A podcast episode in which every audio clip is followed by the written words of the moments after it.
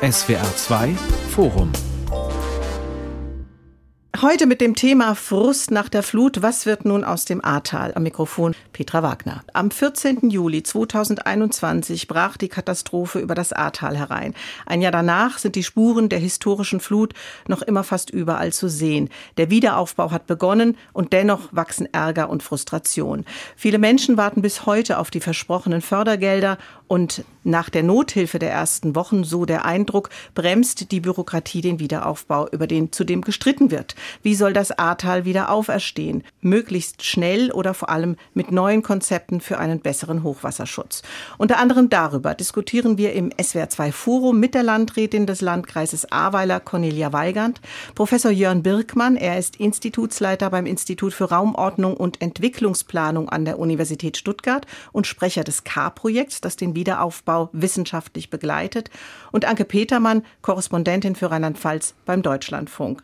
Frau Petermann, ich fange mal mit Ihnen an. Vergangene Woche haben Betroffene der Flut vor dem Mainzer Landtag protestiert, ein Jahr nach der Katastrophe. Woher kommt dieser große Frust, der sich da gezeigt hat?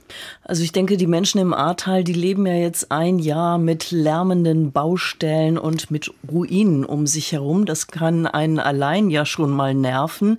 Dann kommt aber dazu, dass die Wiederaufbauhilfe von der Investitions- und Strukturbank relativ schleppend äh, gezahlt wird, dass immer wieder neue Nachbesserungen der Anträge gefordert werden, dass man den Eindruck hat, vielleicht auch man wird da ein bisschen hingehalten, dass auch am Anfang nur 20 Prozent als erster Abschlag der Schadenssumme ausgezahlt wird. Das soll jetzt in Härtefällen verändert werden. Dennoch fühlt man sich da gegenüber Nordrhein-Westfalen irgendwie benachteiligt und ich habe so den Eindruck, die Leute glauben einfach, das ist nicht der unbürokratische Wiederaufbau, die schnelle Hilfe, die ihnen versprochen wurde. Frau Weigand, wenn Sie das so hören, können Sie den Zorn der Betroffenen nachvollziehen oder sagen Sie, das ist auch ein bisschen ungerecht, es ist ja schon viel passiert? Es gibt, glaube ich, zwei Aspekte. Das eine ist die ganz persönliche Realität und das andere ist das, was unternommen wird, um aufzubauen. Und das hat natürlich eine große Schnittmenge, aber Frau Petermann hat das schon sehr deutlich beschrieben. Das ist eine ganz anstrengende, schwierige Situation. Und selbstverständlich ist die Lebensrealität von vielen Betroffenen alles andere als rosig. Und da ist es völlig verständlich aus meiner Sicht, dass manche das auch laut artikulieren wollen. Wir hatten eine Demonstration in der Stadt Bad 9a Ahrweiler von betroffenen Bewohnern der Stadt, ein paar Wochen vorher. Die sind auch am Kreishaus vorbeigegangen und ich bin zu den Demonstrierenden getreten und habe, soweit es denn irgend geht, Rede und Antwort gestanden. Auch wissend, an manchen Stellen habe ich keine Antworten und ich glaube, ein Teil des Ergebnisses ist, dass die dann Richtung Mainz gegangen sind, weil viele der Antworten von der Landesregierung kommen könnten, kommen müssten, weil nicht alles in unserer Macht überhaupt hier an der Stelle liegt. Herr ähm, Professor Birkmann, wenn, wie sehen Sie das? Sie stehen ja so ein bisschen außen, sind äh, Projektleiter für ein Projekt, aber kommen natürlich nicht aus dem Ahrtal. So als Außenstehender sagen Sie, die Leute haben recht, wenn ihnen jetzt die Geduld ausgeht? Ja, ich glaube, die Erwartungshaltung ist natürlich immer hoch und wir aus anderen Krisen, wo wir tätig waren, zum Beispiel nach äh, dem Toko-Erdbeben in Japan, da muss man sicherlich auch sagen, es dauert immer bestimmte Zeiträume, auch bis sowas wieder funktioniert, egal ob das Haustrocknung ist oder ob das wirklich der Wiederaufbau ist, jetzt auch mit Fachkräftemangel. Also da darf man auch, finde ich, am Anfang äh, muss man sicherlich da auch Dynamik erzeugen, aber man muss natürlich auch sehen, das ist ein ganzes Tal, was im Grunde großteilig zerstört wurde. Auch in NRW war es etwas weniger. Äh, da sind die Mittel etwas schneller abgeflossen. Aber ich denke mal, wenn ich an Rheinland-Pfalz denke, mit so Zukunftskonferenzen hat die Landesregierung relativ schnell auch reagiert. Was ein bisschen schwierig war, denke ich, ist so diese Vorstellung, man kann Online-Anträge stellen. Aber es sind so auch Details, da hätte man sicherlich ein bisschen anders mit umgehen können. Oder auch der Bund müsste sicherlich in Teilen auch vor Ort nochmal stärker sein, um bestimmte Sachen zu präzisieren. Aber ich finde, von dem Gesamtkontext her ist da eigentlich nach der Katastrophe relativ schnell auch gesagt worden, wie sich Leute auch hier ähm, Fördermittel oder Wiederaufbaumittel im Grunde bekommen können. Das war, glaube ich, schon relativ äh, übersichtlich, fand ich.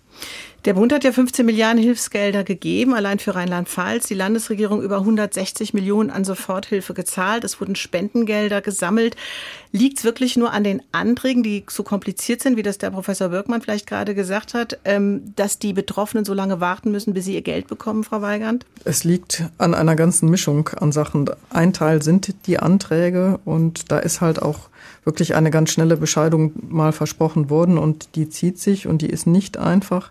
Aber es kommt natürlich dazu, dass wir Handwerker- und Fachkräftemangel haben, dass wir im Moment extrem lange Lieferzeiten von Baumaterial haben. Das ist bundesweit so, das ist bei uns nochmal verschärft. Es gibt teilweise auch immer noch Schwierigkeiten mit den Versicherungen. Sind die Schäden überhaupt anerkannt? Was wird gezahlt? Da kenne ich auch einzelne Fälle persönlich. Da kommt also eine ganz große Gemengelage dazu. Aber natürlich für viele Betroffene, wann ist mein Antrag bei der ISB durch? Wann bekomme ich tatsächlich Gelder? Sind die Gelder so hoch, dass ich ohne eine Zwischenfinanzierung die ich kaum gestemmt bekomme, im Moment überhaupt loslegen kann. Das sind die großen Fragen, die die Menschen zurzeit bewegen. Und da sieht man, und da hat natürlich der Herr Professor Birkmann völlig recht. Äh, in NRW hat es auch sehr viele Schäden gegeben, aber die waren meistens nicht in der Gänze so komplex und so groß. Und das ist im Moment ein Problem. Ähm, NRW hat an vielen Stellen im Prozess schon nachgebessert, hat den einfacher gemacht. Wir regen jeweils immer an, bitte schaut euch das an, übertragt es auf unseren Bereich und manches lässt sich anscheinend nicht übertragen und anderes braucht extrem lang und auch das ist natürlich immer wieder für die Menschen eine Herausforderung. Sehr zögerlich kommen diese Signale, dass in diese Themen Geschwindigkeit gebracht wird. Gibt es da noch mal Lösungen, Verbesserungen, Frau Petermann vielleicht? Ja, also ich denke, man hätte jetzt äh, diese Nachbesserung bei den Auszahlungen analog dem Nordrhein-Westfalen-Modell machen können. Also hätte sagen können, ja, wir geben auch 40 Prozent der Schadenssumme als ersten Abschlag und nicht nur in Härtefällen, denn das führt ja eben dazu, das habe ich auch teilweise selbst an Beispielen erlebt, dass eben dann, äh, wenn kein Geld mehr da ist, dann gibt es einen Baustopp und selbst der gutwilligste Handwerker macht dann äh, ohne Geld irgendwann nicht mehr weiter. Und wenn es dann erstmal einen Baustopp gibt und dieser Handwerker weitergezogen ist zu anderen Betroffenen, dann ist er halt auch so schnell nicht wieder zurückzuholen. Und das frustriert die Betroffenen immens. Also ich glaube, viele verstehen jetzt auch gerade, dass der Wiederaufbauprozess, von dem man anfangs so gedacht hat, na ja, in zwei, drei, vier, fünf Jahren werden wir das hier wieder stehen haben, dass jetzt von Zeithorizonten von sieben bis zehn Jahren gesprochen wird. Und da fragen sich natürlich manche, auch gerade Ältere, haben wir dafür den Atem, der lang genug ist? Ist da vielleicht zu schnell zu viel suggeriert worden, Frau Weigand? Das mag sein. Ich glaube, zum Teil ist das auch normal. Vielleicht vor dem Hintergrund, sich immer wieder klar zu machen, das, was wir hier leider haben, das gab es noch nie. Und auch die Abschätzung, wie schnell kann man etwas wieder aufbauen, in der Dimension gab es noch nie. Hier ist ein kompletter Landstrich auf über 40 Kilometern verwüstet. Das ist immer noch für die Menschen, die das nicht wirklich selber mit eigenen Augen gesehen haben, nicht vorstellbar. Und das braucht mehr Zeit, weil es komplexer ist. Und dazu kommen dann eben Lieferengpässe aufgrund von Corona, Fachkräftemangel allgemein, Baumboom aufgrund der Niedrigzinsphase, Jetzt steigende Zinsen, explodierende Handwerkerpreise, explodierende Energiepreise. Und all das eben in einen gebremsten Aufbau. Die Frau Petermann hat es gerade skizziert, weil die Gelder nicht fließen und die Leute hatten die Hoffnung, hätte ich das zum Jahresanfang gehabt, wäre ich schon weiter. Das drückt einfach auch nochmal auf die Stimmung dort, äh, wo viele kleine Einzelschritte zusammenkommen müssen, wo auch viel Informationsbasis geleistet werden muss, Entscheidungsbasis geleistet werden muss. Da ist es manchmal auch schleppend langsam, weil wir noch ganz viele offene Fragen haben, wo sich die Klärung noch nicht mal abzeichnet. Bevor ich zum Wiederaufbau oder Katastrophenschutz nochmal komme, einen ganz kleinen Schlenker würde ich nochmal auch zu diesem Untersuchungsausschuss machen, der ja seit dem vergangenen Jahr eingesetzt ist, der die Flutkatastrophe beleuchten soll. Frau Petermann, Sie beobachten diesen Untersuchungsausschuss. Ihr kurzes Fazit, bringt der was oder ist der jetzt vor allem politisch aufgeladen? Nein, ich habe schon den Eindruck, dass da sehr sachlich nachgefragt wird und dass die Zeugen auch sehr sachlich aussagen und dass der eine ganze Menge an neuen Detailkenntnissen zum Vorschein bringt und damit auch äh, für die Zukunft sagt, was muss man besser machen. Also ein Landrat muss einfach zur Stelle sein, wenn in seinem Land sich eine Katastrophe zusammenbraut. Die Frage ist, welche Begleitung Begleitung muss das Land liefern, wenn sie entdeckt, dass ein Landrat versagt, wie in diesem Fall, dass er nicht tut, was er tun soll und dass die technische Einsatzleitung, die dann aus Ehrenamtlichen besteht, damit komplett überfordert ist. Frage ist, wusste das die Landesregierung an dem Abend und was hätte sie tun können, müssen und sollen? Darüber wird dann natürlich teilweise auch politisch gestritten, aber das finde ich auch gut und in Ordnung für eine parlamentarische Demokratie. Ich glaube, die Aufarbeitung dieser Flutnacht, die ist wichtig und die ist auch richtig. Im einen oder anderen Fall gibt es, glaube ich, schon deutliche Nachfragen, die auch politisch motiviert sind. Nichtsdestotrotz kommen viele Aspekte zum Vorschein, wo es auch möglich ist, sich vielleicht noch mal in der Zusammenschau ein besseres Bild machen zu können von dem, was passiert ist. Und vor allen Dingen kommt auch zum Vorschein, wo das System, wie es etabliert ist, es geht ja da nicht um nur, nur um einzelne handelnde Personen, sondern auch um ein System, wo dieses System definitiv deutlich nachgebessert werden muss. Und ich glaube, das ist auch eine der spannenden Fragen. Passt in Rheinland-Pfalz das LPGG für solche Katastrophen? Passen die Rahmen, Alarm- und Einsatzpläne für solche Katastrophen? Das sind alles Fragen, die werden wir noch alle zusammen miteinander angehen müssen. Da komme ich gleich nochmal drauf zurück, Professor Birkmann. Welche Lehren sollten denn Ihrer Meinung nach für einen künftigen Katastrophenschutz gezogen werden? Ja, sicherlich äh, relativ komplex das Thema, aber ich denke mal, äh, diese ganze Frühwarnkette hat nicht besonders gut funktioniert.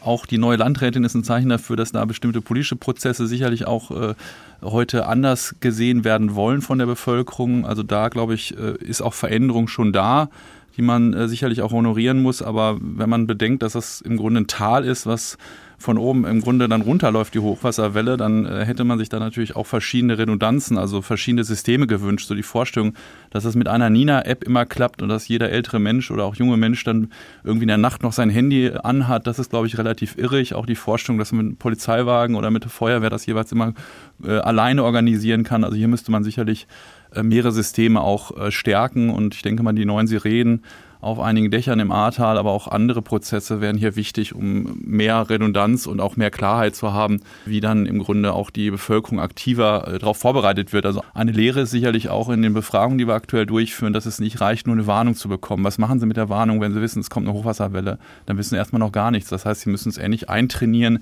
wie bei so einer Feuerübung, wo man sagt, okay, Sie können sich da und dahin evakuieren, das ist wichtig, was sind die vielleicht auch Höhen des Wasserstands, die Sie erreichen können, das weiß man vielleicht auch vorher gar nicht genau. Aber so die Vorstellung, dass es alleine eine Wetterwarnung äh, im ARD oder im ZDF hinterher ist, äh, die zu Handlungen führt, das ist, glaube ich, noch relativ irrig und da müssen wir aus der Katastrophe mehr lernen.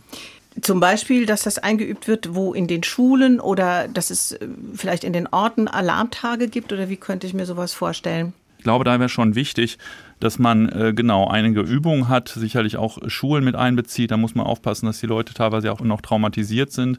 Aber es wäre extrem wichtig, dass man weiß, wohin kann man sich denn flüchten, wenn zum Beispiel das Haus keinen äh, ersten oder zweiten Stock hat oder wenn man weiß, dass die Hochwasserwelle bis ins zweite Geschoss kommen kann, kann man sich dann über ein Dach retten. Also hier sind sicherlich auch bestimmte Übungen äh, sinnvoll und auch insbesondere die, die weitergehende Sensibilisierung. Also für ein bisschen töricht oder schwierig, wenn man davon ausgeht, dass dieses Wissen die nächsten zehn Jahre hält. Das heißt, da muss man sicherlich auch sagen, wie können wir das ja weiter verdeutlichen, so Landmarken setzen, aber auch dann sicherlich ein paar Übungen auch in bestimmten Bereichen des Ahrtals durchführen, sodass auch jüngere Leute, Familien, die dort wieder hinziehen, sensibilisiert sind und sich auch sicher fühlen. Das ist jetzt nicht eine Verunsicherung, sondern sicherlich auch so eine Art Verarbeitung und Vorbereitung für die nächste Flut, die vielleicht kommen wird. Ich habe da gerade in Altenburg, einem Stadtteil von Altenahr, auch einen jungen Familienvater getroffen, der sein wegen Ölschadens abgerissenes Haus jetzt wieder aufbaut, äh, hochwassersicher hofft er, und der sich ausdrücklich wünscht, dass es Übungen für ihn und seine vierköpfige Familie gibt, so dass sie trainieren können. Was machen sie, wenn das Wasser wieder steigt? Also in der Nacht, da hatten sie einen Instinkt, da sind sie mit dem Wasser immer höher und höher gegangen in diesem dreistöckigen Haus samt Dachstuhl und haben sich dann eben in diesem Dachstuhl nur noch aufgehalten. Der war nicht ausgebaut. Sie sind aber dort geblieben und das war natürlich einfach eine gute Sache. Am anderen Tag sind sie dann von einem Schlauchboot gerettet worden. Sie haben ja sogar unlängst eine Reform des Katastrophenschutzes gefordert, Frau Weigand. Wie könnte diese Reform denn aussehen? Meines Erachtens kann es bei Naturkatastrophen nicht sinnvoll sein, von unten nach oben zu beobachten an der Stelle und die Handlungen einzuleiten, sondern von oben nach unten.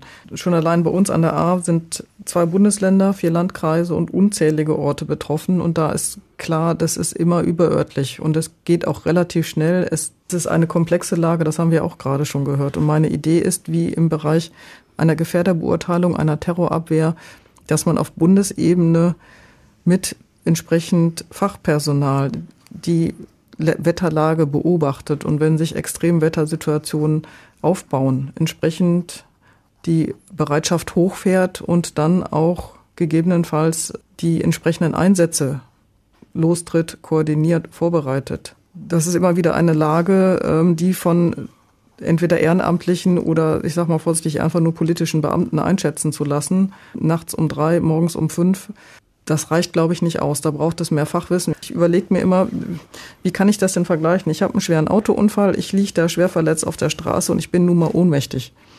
Und wenn ich Glück habe, wache ich dann irgendwann noch mal ziemlich lediert auf und dann sagt jemand, ja, selbst schuld. Hättest du auch Rettung rufen können. Wenn du die Rettung nicht rufst, wie sollen wir denn wissen, dass du Hilfe brauchst? Und so hat sich das, das ist natürlich ein bisschen einfach dargestellt, aber so hat sich das angefühlt. Da passiert in höchster Geschwindigkeit die größte Katastrophe der Bundesrepublik Deutschland in der Nachkriegszeit.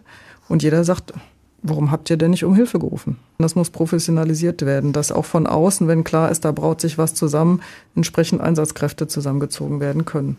Aber bisher hieß es ja immer, die Menschen vor Ort können die Lage besser beurteilen. Ich erinnere mich an einen Bürgermeister, der nach der Katastrophe gesagt hat, da kamen so viele Helfer und ich habe jeden Tag diesen neuen ankommenden Helfern erklären müssen, auch so auch professionelle Helfer erklären müssen, wo hier eigentlich die Straße ist, wo sie hin müssen, wie es weitergeht. Das war ja immer so ein Hauptargument. Die Menschen vor Ort können die Lage besser beurteilen, weil sie die Gegebenheiten kennen. Ich sage mal vorsichtig, ähm es heißt ja nicht, dass wir nicht Leute von vor Ort mit reinnehmen sollen. Ich habe auch sofort bei uns in Anführungsstrichen zwei verhaftet, einen von der Feuerwehr, einen unserer Fürster und gesagt, ihr seid bitte immer an unserer Einsatzabschnittsleitung und ihr scoutet. Wenn dort Expertise gebraucht wird. Ihr bringt die Leute dahin. Wie komme ich über die Waldwege an die abgeschnittenen Orte? Wo liegt welcher Ort? Ihr seid die Leute mit der Ortskenntnis. Die kann man dabei stellen. Aber das kann doch nicht sein, dass die Leute, die gerade alles verlieren, die selber schwerst betroffen sind, die im Zweifelsfall verletzt sind, die Einsätze leiten müssen. Die können gerne die lokale Information beisteuern. Aber das professionelle Wissen, das ist eh überörtlich gefragt und das muss auch von überörtlich kommen. Das eine schließt das andere ja sogar laut Landesbrand- und Katastrophenschutzgesetz nicht aus. Also das hat jedenfalls im Ausschuss ein Gutachter gesagt, der meinte, wenn verschiedene Indizien erfüllt sind, wie eben eine überörtliche Gefahrenlage und knappe Rettungsmittel, also zum Beispiel Hubschrauber mit Seilwinden, die es ja nicht überall gibt und die man erst anfordern muss, dass dann die Einsatzleitung, ohne dass der Katastrophenfall konkret erklärt wird, dass dann die Einsatzleitung an das Land übergehen kann und das Land dann einfach sagen kann, ich übernehme. Da bleiben dann die Kommunen mit ihren Ortskenntnissen eingebunden. Das meinte jedenfalls der Gutachter. Und er sieht darin ein Indiz, dass dieses Landesbrand- und Katastrophenschutzgesetz in Rheinland-Pfalz eigentlich besonders gut ist, weil es anspruchsvoll ist und flexibel ist. Aber es erfordert eben auch sehr viel Kommunikation. Und an der hat es in der Flutnacht offensichtlich ja gehapert, was die Landesregierung in intern angeht und was auch die Kommunikation zwischen der Landesregierung und dem Kreis Ahrweiler angeht. Ja, vielleicht da noch eine Ergänzung. Ich glaube, die Vorstellung so ein bisschen, dass man die Katastrophe im Ereignis alleine lösen kann, finde ich relativ irrig. Also ich glaube, selbst wenn es, ne, was haben wir, über 20.000, 26.000 Einwohner, äh, beispielsweise in Bad Neuenahr-Ahrweiler, also wie viele Hubschrauber bräuchte man, wenn man da jede Person vom Dach irgendwie fliegen wollte. Das ist, glaube ich, eben die Herausforderung. Das also auf der einen Seite völlig richtig. Man braucht eine Stärkung auch der, der Bundesebene. Aber wir haben es auch immer damit zu tun, egal in welchen Bereichen wir gehen, welches Bundesland. Da wird immer auch dort relativ schnell gesagt, die Zuständigkeit liegt bei uns auf auch kommunaler Kreisebene. Und da wollen wir uns auch dann von Bundes- oder von Landesseite nicht reinfuschen lassen. Nur ich glaube, es ist auch extrem wichtig, dass natürlich so eine Vorsorge auch eben nicht allein das Ereignismanagement umfasst. Das ist zwar wünschenswert, aber da bräuchten sie mehrere Bundeswehrbataillone dann, wenn sie die wirklich da rausholen wollten, wenn die Feuerwehren schon selber zugelaufen sind. Also das ist, glaube ich, auch ein bisschen irrig. Damit brauchen wir auf jeden Fall auch die, die einfach die Fähigkeit vieler Menschen im Ahrtal oder in Teilen von Nordrhein-Westfalen oder egal in welchen Bundesländern, die sich da auch selbst in Sicherheit bringen können, weil sie können gar nicht so viel Hubschrauber oder Bundeswehrpersonal in so kurzer Zeit anfliegen lassen. Das war immer wünschenswert, wenn jemand auch einen neuen Hubschrauber beschafft bekommt, aber die Vorstellung, dass das, das eigenes Management im Wesentlichen über externe Kräfte machbar ist, nicht. Ich glaube, die Lagebeurteilung, die Frühwarnung, auch der Schutz zum Beispiel von kritischen Infrastrukturen, das Kommunikationsnetz so noch funktionieren, selbst wenn bestimmte Anlagen weggerissen werden. Dafür kann man sicherlich auch gerade überregional Vorsorge betreiben. Äh, nur sonst ist es eben extrem wichtig, dass Leute auch wissen, wohin sie laufen können, was sichere Orte sind, äh, dass man nicht seine Kinder oder seinen Wagen noch aus der Tiefgarage holt. Also es gibt viele Beispiele, glaube ich, aus anderen Katastrophen auch, wo im Grunde das Fehlverhalten oder die, die Vorstellung, man kann das alles noch schaffen, dazu geführt hat, dass Leute im Grunde in der Situation dann umgekommen sind. Und da muss man eben Bauvorsorge betreiben, da muss man aber auch, wie gesagt, diese Evakuierungsrouten haben, man muss vertikal evakuieren können auch bei den Behinderten oder bei den ja, Heimen, Seniorenheimen, da muss es eine Möglichkeit geben, die, Einwo die Anwohner oder die Gäste dort im Grunde auf höher gelegene Stockwerke zu verlagern. Und das äh, ist eine Sache, das muss nicht die Bundeswehr machen im Ereignisfall, sondern das muss vorher schon geklärt sein. Also ich mutmaße mal, dass wenn rechtzeitig gewarnt worden wäre, dann wäre es auch nicht nötig gewesen, dass die Wiesbadener Höhenretter mit Hubschraubern aus Hessen 270 Menschen noch von Dächern und aus anderen ausweglosen Situationen befreien. Und 36, glaube ich, waren es, die der ADAC noch befreit hat. Das ist ja kein Zeichen einer äh, insgesamt gelungenen Katastrophenbewältigung, sondern das ist tatsächlich ein Zeichen dafür, dass die ganz normale Warnung viel zu spät kam und möglicherweise auch viel zu spät verstanden und nicht befolgt wurde. Der Oberbürger Bürgermeister von Trier, der hat ja persönlich noch, ist persönlich noch mit von Haus zu Haus gegangen, um Menschen aus äh, dem Stadtteil Trier-Ehrang zu evakuieren. Dort wurde ja auch das Krankenhaus rechtzeitig evakuiert. Der hat sich aber anschließend beklagt, die Leute hätten gar kein Gefahrenbewusstsein und würden versuchen, sich der Evakuierung im Angesicht der Gefahr noch zu entziehen. Ich würde da vielleicht auch von unserer Sicht noch ein bisschen was zu beisteuern. Selbstredend, die Prävention ist eine wichtige und die umfasst zum einen bauliche Maßnahmen.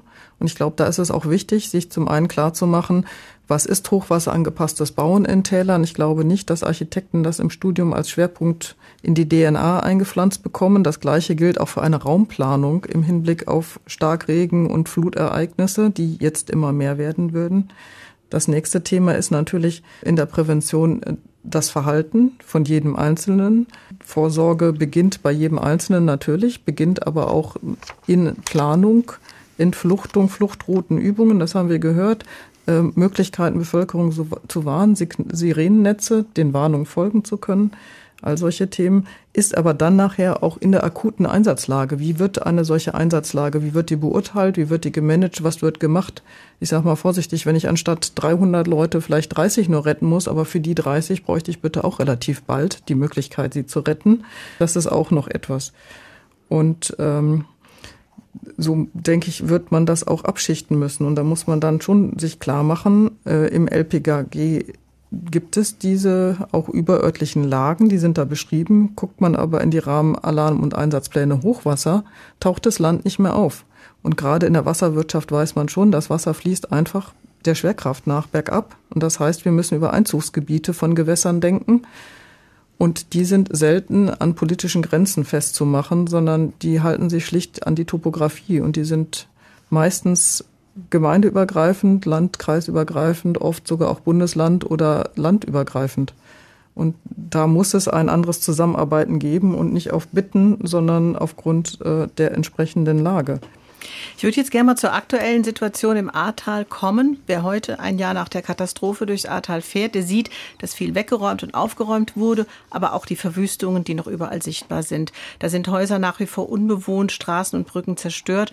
Und es herrscht inzwischen auch Einigkeit darüber, dass im Sinne eines besseren Hochwasserschutzes, wir haben das eben auch schon mal angedeutet, wieder aufgebaut werden soll. Jetzt, Professor Birkmann, Sie sind Sprecher des K-Projektes und K steht für Klima, Anpassung, Hochwasserresilienz. Und Sie begleiten diesen Wiederaufbau wissenschaftlich. Ganz kurz würde ich gerne von Ihnen hören, wie arbeiten Sie denn? Wir haben 13 Partner deutschlandweit und auch Praxispartner, auch der Landkreis Ahrweiler ist dabei.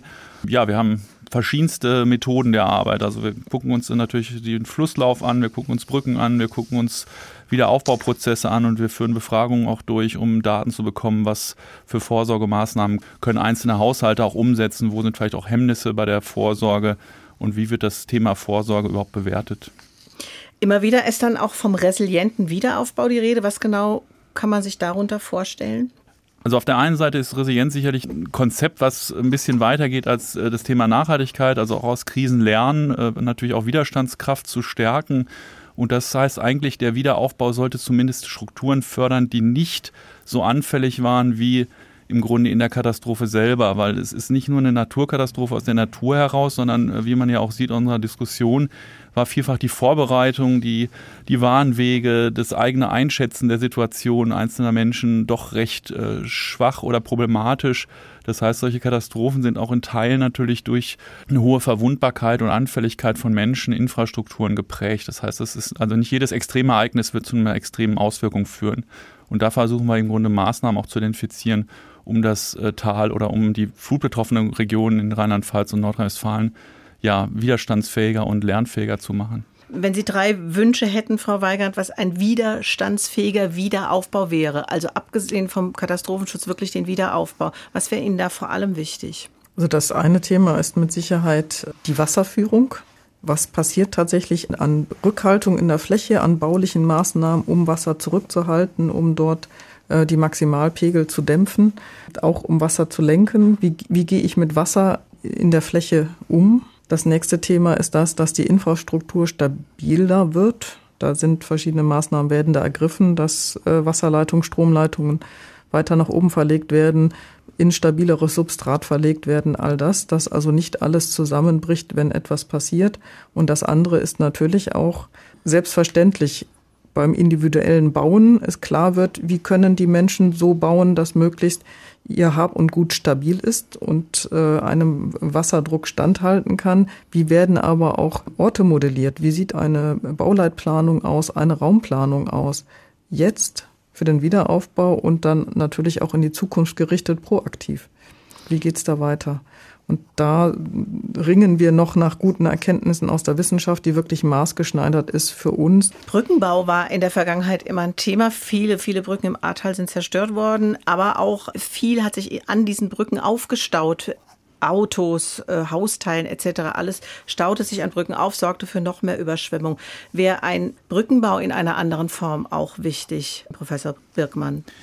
Ja, sicherlich sind die Brücken auch so neuralgische Punkte und da gibt's äh, von dem Kollegen, der auch im Projekt ist, äh, Holger Schüttrumpf, auch Empfehlungen, dass man weniger Brücken theoretisch baut, aber da muss man natürlich aufpassen, da hat äh, Frau Weigand natürlich auch manchmal recht, dass die, oder vielfach recht, dass natürlich die Herausforderung ist, dass Leute natürlich auch mit verschiedenen Mobilitätsformen ähm, rechts und links der A siedeln und dass da auch Dörfer im Grunde oder Dorfteile auf der einen oder anderen Flussseite im Grunde zusammengehörig sind. Aber trotzdem wäre es natürlich extrem wichtig, dass man hier auch Modellansätze fährt. Ich glaube, das ist ganz spannend, dass das Ahrtal auch nicht alleine irgendwie das Ahrtal ist, sondern zumindest international, aber auch national jetzt äh, viel darauf geguckt wird, was machen die anders? Was können Mittelgebirgsregionen lernen? Und da kann man den Querschnitt der Brücken verbreitern. Man muss aber auch sagen, wenn man sich die Nepomuk-Brücke mal anguckt oder auch andere, das sind ja historische Bauten, so Landmarken, die machen natürlich auch das Ahrtal in Teilen aus, würde ich mal von außen sagen. Und da wäre es auch schade, wenn man plötzlich alle alten Brücken herausschneiden aus dem Ahrtal. Das heißt also auch hier wäre es wünschenswert, wenn man noch neben verschiedenen Brückenformen dann vielleicht auch nochmal Alternativen findet, zum Beispiel eine Brücke verlagert oder eine neue Brücke weiter nach vorn baut und dann neben der Brücke zum Beispiel Fließwege auch schafft, die im Fall des Hochwassers dann überflutet werden können, ohne große Schäden zu erzeugen. Also eine Straße muss ja nicht hinter der Brücke immer höher gehen, sondern man könnte sich auch überlegen, dass man bestimmte Straßenbereiche dann absenkt, wo man dann eben auch Flutwege schafft, die um eine Brücke geht, wenn es zu Verklausung oder solchen Stauen kommt. Eine andere Thematik ist sicherlich, wir haben sehr viele Wohnwagen auch gesehen oder Material, was im Grunde sicherlich auch die Frage stellt, wie, wie kann man absichern, dass so viel Material nicht mehr bei so einem Hochwasser mitgerissen wird, weil das sowohl für die Häuser natürlich Anpralllasten beinhaltet, aber natürlich auch für Brückenbauwerke. Und da muss man sicherlich dann auch sagen, okay, das heißt dann auch für die Zukunft eine besondere Anforderung zum Beispiel an äh, bestimmte Campingplätze, die in der Nähe der A liegen. Da sollten dann eben diese Materialien, die man da gesehen hat bei der Hochwasserkatastrophe, nicht alle wieder im Wasser landen. Äh, da muss man sicherlich auch Vorsorge betreiben und äh, zukünftig ja innovative Ansätze auch da verdeutlichen. Frau Petermann, Sie waren ja seit der Flut ganz oft im Ahrtal und Sie haben mit ganz vielen Menschen gesprochen. Was ist denn Ihr Eindruck von der Stimmung? Sind die Betroffenen eigentlich offen für das, was hier gerade auch als resilienter Wiederaufbau beschrieben wird? Oder sagen die einfach, das ist mir egal, ich will nur schnell in mein Haus zurück? Es kommt immer darauf an, wen man fragt. Also die Hausbesitzer, die gerne schnell wieder einziehen würden, klar, die wollen ähm, am liebsten wieder so bauen, manche tatsächlich am liebsten wieder so bauen wie vorher. Also die setzen sich dann auch wieder eine Fußbodenheizung rein, obwohl die natürlich als erstes kaputt geht, wenn das Wasser ins Erdgeschoss läuft. Andere wiederum, gerade Naturschützer, die beobachten doch da manches mit Argusaugen. Also dass zum Beispiel in der Arschleife im Naturschutzgebiet ganz viel Boden verdichtet wurde, dass dort große Mengen von wertvollem Kiesgeschiebe, das ja auch Lebensraum ist, dass das abgetragen wird, dass das auf Halden gelegt wird. Und man fragt sich also, warum schafft man jetzt nur dort den tiefer gelegten Retentionsraum? Schutzraum, Rückhalteraum, wo so viel Bodenleben vorhanden ist. Und ein Naturschützer meinte, ja, die Campingplätze, die werden alle wieder so aufgeschüttet. Überhaupt wird ganz vieles aufgeschüttet mit Trapezufern befestigt, was überhaupt gar nicht sinnvoll ist als Hochwasservorsorge. Das kann ich jetzt nicht alles überprüfen, ob das so stimmt, aber jedenfalls höre ich, dass im Naturschutz ähm, großer Frust ist über diesen, wie die Leute finden, gar nicht gelungene Schaffung von Rückhalteraum. Vielleicht ein, ein kurzer Hinweis zu dem Thema Material und Brücken. Also ich glaube, da sind wir auf einem guten Weg, miteinander zu entwickeln, wie könnten Brücken aussehen. Ob da viele verschiedene Lösungen bei entstehen, weiß ich noch nicht, aber zumindest Lösungen, die resilienter gegen Hochwasser sind. Vielleicht noch ein kurzer Satz auch zu diesen historischen Brücken. Die Leute damals konnten natürlich auch noch nicht anders Brücken bauen. Und wenn man die Bilder der alten historischen Hochwässer anschaut, dann sind da auch die Brücken kaputt gegangen und dann wird es dort an den Brücken auch Tote gegeben haben. Das heißt, diese historische Bauweise sorgt in unseren Tälern für Tote. Die Frage ist, welche neue Formensprache kann trotzdem eine Identifikation in diesem Tal bringen. Sind das immer noch die historischen Brücken? Ich glaube, das ist eine Frage, die ist noch unbeantwortet. Das Thema der Geschwindigkeit würde ich, glaube ich, ähnlich einschätzen wie die Frau Petermann. Manche haben einen fürchterlichen Leidensdruck, sehr selbstverständlich endlich wieder ein Zuhause zu haben und dann lieber das von vorher als keins. Und andere hätten schon gerne die Ruhe, manches dabei deutlich resilienter zu machen, deutlich sicherer zu machen und auch die Erkenntnisse, die es dafür braucht, überhaupt erstmal zusammenzutragen. Ich sag mal vorsichtig, wir brauchen einen Kompromiss. Es gibt immer unterschiedliche Interessen bei der Landnutzung und wir sind ein Bereich, der von und für den Tourismus lebt. Und ohne den Tourismus haben wir gar keine wirtschaftliche Grundlage. Und natürlich soll der Tourismus nicht gegen die Natur gehen, sondern mit der Natur. Aber um die konkreten Lösungen werden wir in jedem Einzelfall miteinander ringen müssen. Aber wir hatten ja heute schon auch mal die Zeit. Ist das denn alles, sag ich mal, absehbar überhaupt dann in zehn Jahren zu realisieren, Professor Birkmann? Denn da ist zum einen die nachhaltige Planung, da ist der Wunsch der Menschen auch nach einem schnellen Wiederaufbau. Und darf man vielleicht auch nicht vergessen, das übliche Entscheidungstempo deutscher Genehmigungsbehörden. Wie viel Zeit hat das Ahrtal?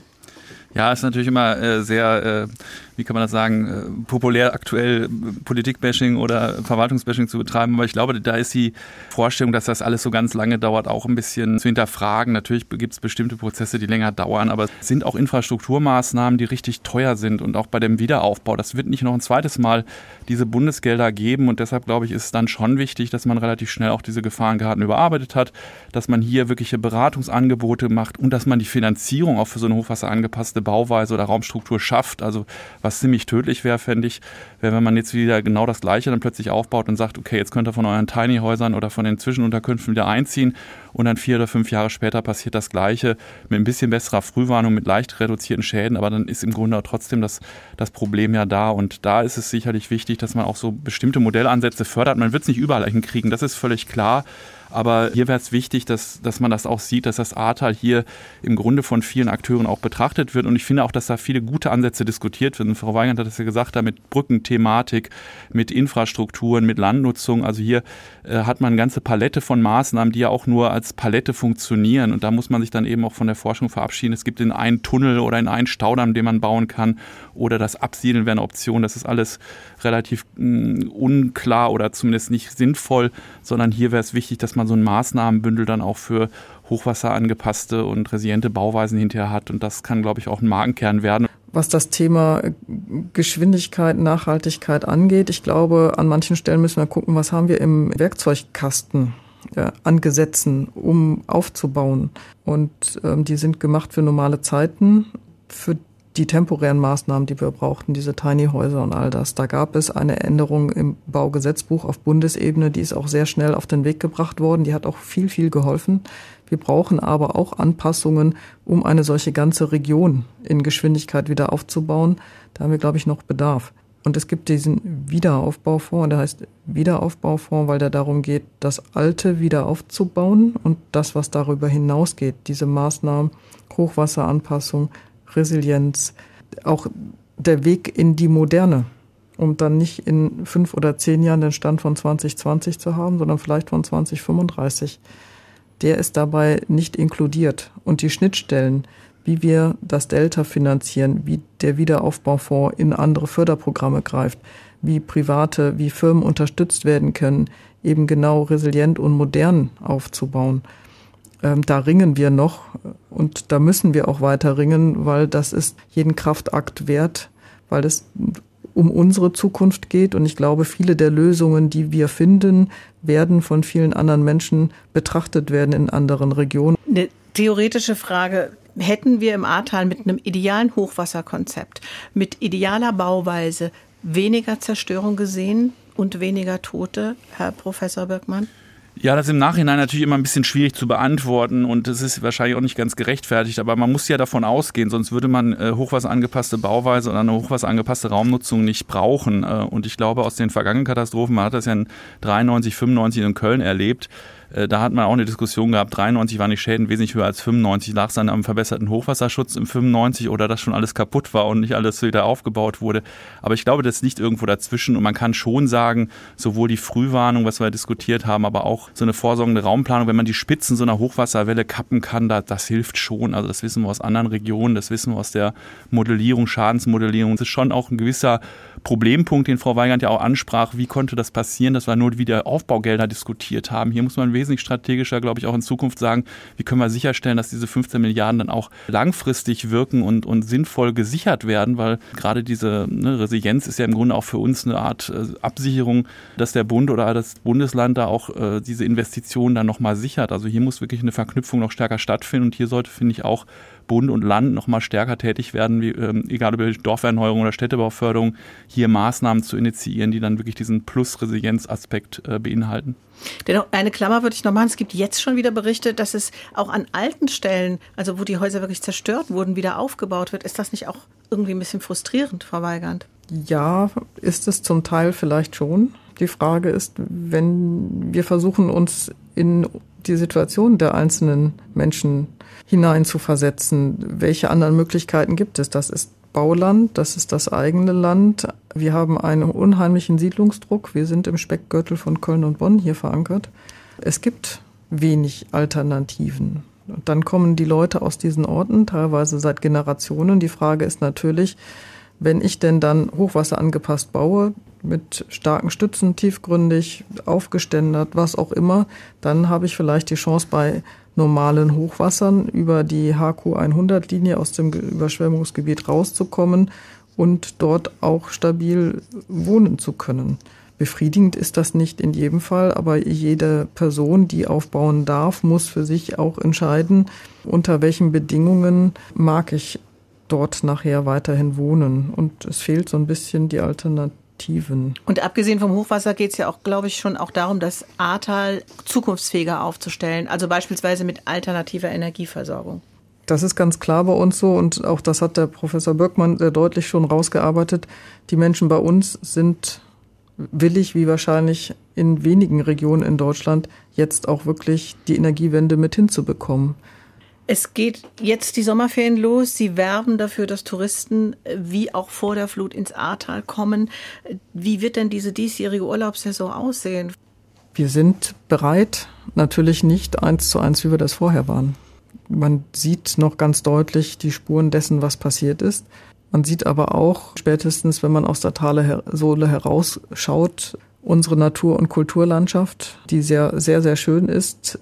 Die ersten Betriebe sind zurück. Es gibt die Möglichkeit, zum Teil schon wieder zu übernachten. Es gibt die Möglichkeit, einzukehren wir sind auch dankbar, wenn die Leute zu uns kommen, weil die Betriebe, die aufbauen, brauchen auch die Sicht, die Sicherheit, dass dort sich das Ganze lohnt, jetzt zu investieren und dass die Menschen uns auch als Tourismusregion nicht vergessen, sondern da sind, teilhaben, uns begleiten auf dem Weg zurück. Und ich glaube, man kann schon den einen oder anderen wirklich schönen Tag bei uns verbringen und äh, die Zeit auch genießen. Insofern freuen wir uns auf die Menschen, die uns jetzt schon wieder besuchen.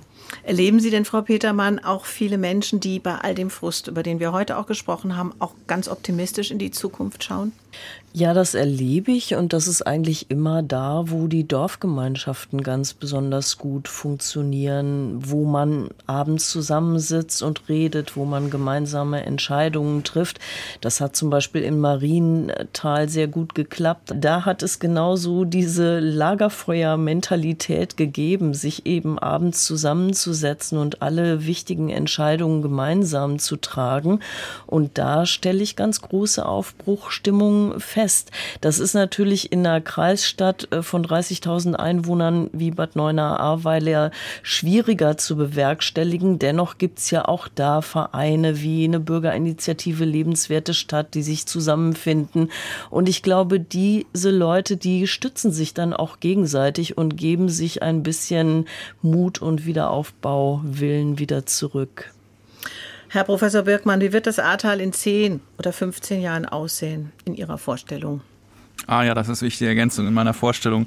Also ich glaube, es wäre schön, wenn das Ahrtal natürlich auch äh, wieder eine attraktive Region ist, dass die Bahnlinie wieder funktioniert, dort auch viele Leute die Bahn nutzen, dass man natürlich dann auch äh, vielleicht durch so eine Art Modell oder Wanderfahrt der des resilienten Wiederaufbau gehen kann, der sowohl diese Flächen an der A selber zu, darstellt, aber auch dann Gebäude. Und ich glaube, es wäre schön, wenn äh, auch viele junge Menschen natürlich dort auch die Landschaft, aber auch die Leute und natürlich die, die Siedlungsstruktur oder den ländlichen Raum dort auch wertschätzen äh, und natürlich ist auch wichtig, dass Unternehmen dort wieder als sichere Standorte haben und sich da auch ansiedeln. Das wäre sicherlich auch nochmal ein Punkt, wo, ähm, wo man so in zehn Jahren nochmal drauf gucken kann, aber auch natürlich bestimmte Schulen oder Infrastrukturen, wo man sagen kann, hier, das haben wir heute resilienter wieder aufgebaut und das kann eigentlich auch ein Modellansatz für andere Regionen, Mittelgebirgsregionen Deutschlands sein. Können Sie das so unterschreiben, Frau Weigand? An ganz vielen Stellen bin ich schon voll dabei. Modern, nachhaltig, resilient sind die Schlagworte dazu und das gefüllt mit Leben, mit vielen Menschen, die von hier gekommen sind, die diesen wunderbaren Spirit, den es ganz oft bei uns in den kleinen Orten noch gibt, dass man sich kennt, zusammenhält, mag, macht, dass das bleibt, dass wir deutlich moderner werden. Das sind auch die Chancen, die viele von uns sehen, dass wir energieneutral aufgestellt sind, dass wir nachhaltig leben können, dass wir einfach eine attraktive Region sind, wo man hinkommt, wo man auch sehen kann, welche Mosaiksteine helfen uns, an den Klimawandel angepasster wohnen und leben zu können. Das werden wir hoffentlich auch befördern können über eine Ausstellungs- und auch Wissenschaftsbegleitung, äh, nicht nur ein Gedenken an diese Katastrophe zu etablieren, sondern eben auch einen Umgang damit. Auch das ist ein Teil unserer Kompetenz, dass wir damit auch anderen Menschen, anderen Regionen Ansätze, Modelle liefern können. Wie, welchen Weg sind wir gegangen? Vielleicht ist das, sind das interessante Bausteine für euren zukünftigen Weg und ihr könnt in Ruhe planen. Ihr müsst nicht alles gleichzeitig machen. Und ein wunderbarer Wunsch für die Zukunft und für den Abschluss dieser Sendung. Das war das SWR2 Forum mit dem Thema Frust nach der Flut. Was wird nun aus dem Ahrtal mit Cornelia Weigand, der Landrätin des Landkreises Ahrweiler, Professor Jörn Birkmann, dem Leiter des Instituts für Raumordnung und Entwicklungsplanung an der Universität Stuttgart und Anke Petermann, Korrespondentin für Rheinland-Pfalz beim Deutschlandfunk. Vielen Dank Ihnen allen für dieses Gespräch und am Mikrofon verabschiedet sich Petra Wagner.